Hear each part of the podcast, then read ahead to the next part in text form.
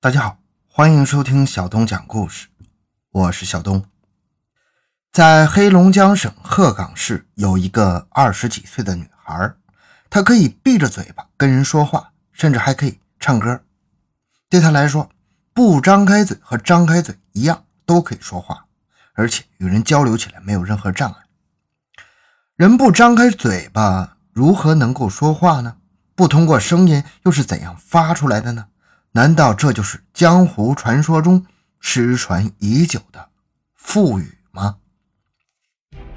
发掘奇闻，寻找真相，更多精彩，请关注同名微信公众号“小东讲故事”。本节目由喜马拉雅独家播出。咱们听到“腹语”这个词儿，看过武侠小说的人一定会首先想起打斗场景啊，某个刚出师的徒弟。初入江湖，便被两位武林高手围攻。危急之际，师傅出现了。他一般就躲在暗处，用腹语指点。徒儿一听是师傅的声音呢，精神大振。那两个高手呢，不知道高人在暗处指点，以为那徒儿突然间功力大增，最终不敌而逃。这样的场景让我们看的时候挺过瘾的，觉得赋予这功夫太厉害了。在所有的武侠人物中，令我们印象最深的是金庸小说《天龙八部》里面的段延庆。原为大理国太子，因大理内乱被奸臣杨义珍谋国后流亡出外，而且还受到了追杀，不但面目全毁，双腿残废，连说话都不能了。后来苦练武功，不但成为了四大恶人之首，还练成了腹语神功，不用开口也能说话。这个形象深入人心。其赋予神功也在金庸迷的心中留下了深刻的印象。然而，你是否能想到，在现实中也有人会赋予呢？那是位二十几岁的姑娘，年龄也相当于《天龙八部》里面的神仙姐姐王语嫣，其名字也颇有点女侠的味道，叫做白浩逸。二零一一年二月二十六日，北国雪飘，千里冰封。此时的哈尔滨，大雪纷飞，银装素裹，寒风呼啸，路上鲜有行人。而在哈尔滨师范大学音乐学院的校园却是热闹的紧，很多学生排着队，陆陆续续走入演出大厅，观看在这里举行的一场北方达人秀。上午十点，演出正式开始，众人轮番上阵展示绝技。几个人表演之后，主持人报幕，下面有请。哈师大音乐学院的音乐才女白浩毅，白同学已经考了钢琴十级，却能吹得一口长笛，曾拿了学校一等奖学金、校园最佳女主播的称号。不过这些成绩对于白同学而言算不了什么，她还有一项绝技，此功夫在江湖上失传已久，堪称是武林绝学。主持人笑了笑，继续说：“大家不信吗？下面有请。”白浩毅同学上台为大家展示绝技。话落间，从后台走出来位身穿粉红色毛衣的少女，长得白白净净、清秀可人。她边走上台，边微笑着向大家挥手致意。此时，只见她嘴未动，声先出：“大家好，我是白浩毅。”此赋予神功一经施展，顿时震动四座。来自五湖四海的小伙伴们都惊呆了。白浩逸与人打了招呼之后，款款走到一架钢琴前坐下。指尖敲落间，山路十八弯的曲调从钢琴里流淌出来。前奏音乐弹毕，一个清丽嘹亮的女声突然在舞台上响起。白浩义紧闭着嘴，两边的腮帮子微微鼓起，居然用腹语神技演唱了这一首高亢的歌。台下顿时尖叫声四起。随着歌曲进入副歌部分，歌声越发的高亢嘹亮，但是白浩义依然脸不红，气不喘，微鼓了腮帮子，面带微笑，娓娓唱来。一曲唱罢，掌声雷动。白浩义起身向台下微微一鞠躬，用腹语说了声谢谢。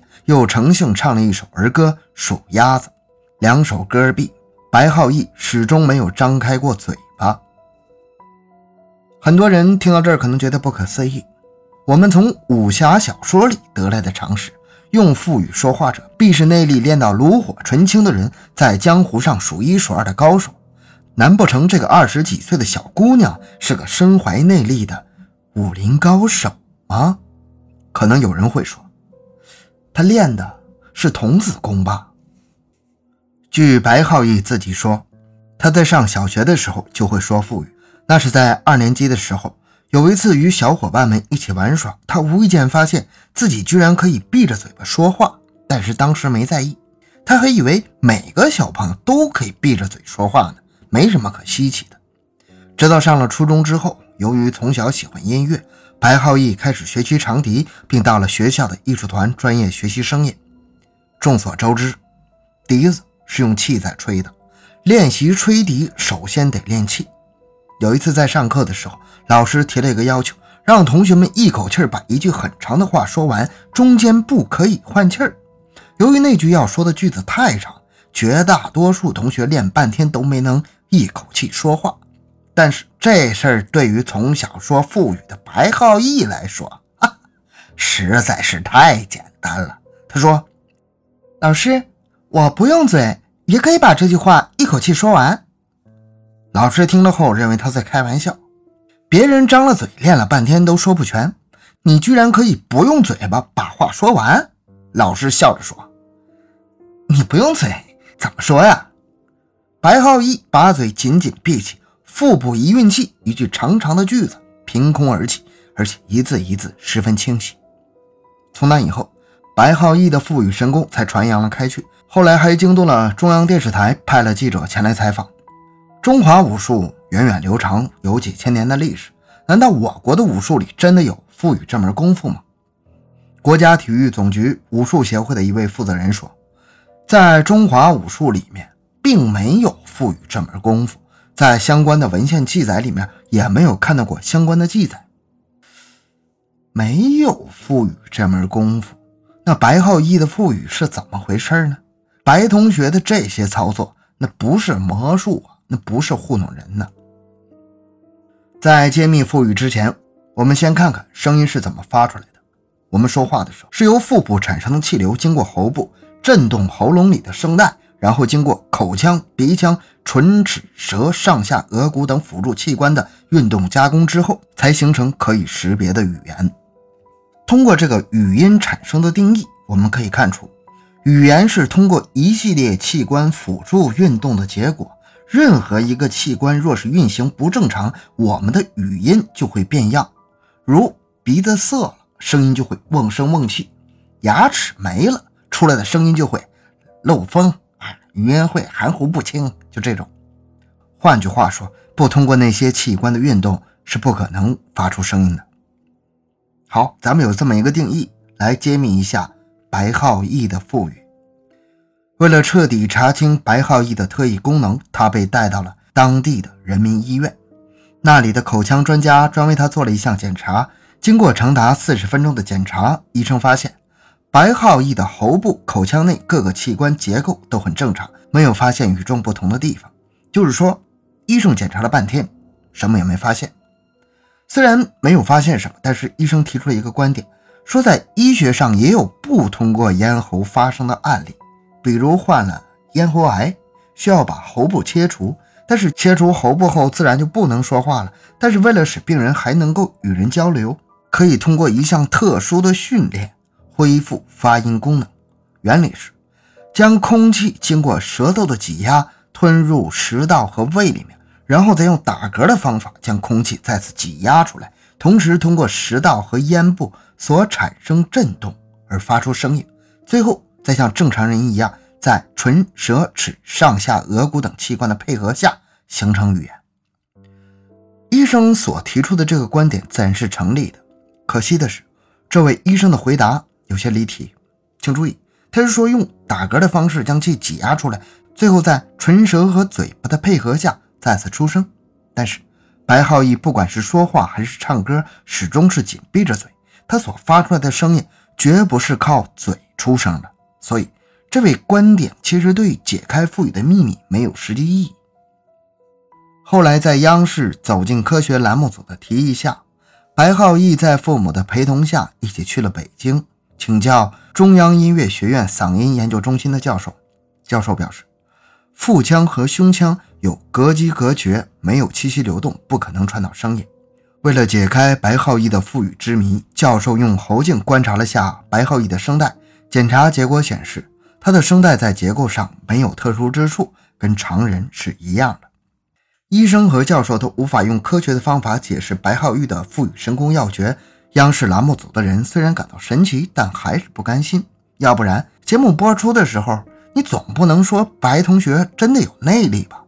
于是又请教了北京大学中文系语音实验室的另外一名教授。该教授在观察白浩义用腹语说话时，发现了一个不为人注意的小细节：白浩义在闭着嘴发音的时候，嘴唇并没有完全闭合，而是留下了一条旁人不易察觉的小缝。说话时，有气流从这条小缝隙流出。教授说，这说明白浩义声音的产生。还是通过口腔共鸣来完成的，并不是用肚子说话。谜底就这样揭开了。原来所谓的腹语，并不是真的用肚子在说话，而是通过嘴唇的一条小缝隙将声音流露出来。这样的说话方式虽然有些困难，但是通过练习，谁都可以达到这种效果。其实呢。我平时刷头条的时候，也会刷到一些国外啊用腹语搞笑的那些艺人们，真的非常有意思啊。他本人再加个木偶啊，木偶当然是用腹语来代替了。然后他本人说话的时候张嘴，这样就形成了一个人一个木偶在台上对话的这种场景，然后说一些搞笑的段子，特别有意思。也建议大家在网上搜一下。好，今天故事就到这儿。小东的个人微信号六五七六二六六，感谢大家的收听，咱们下期再见。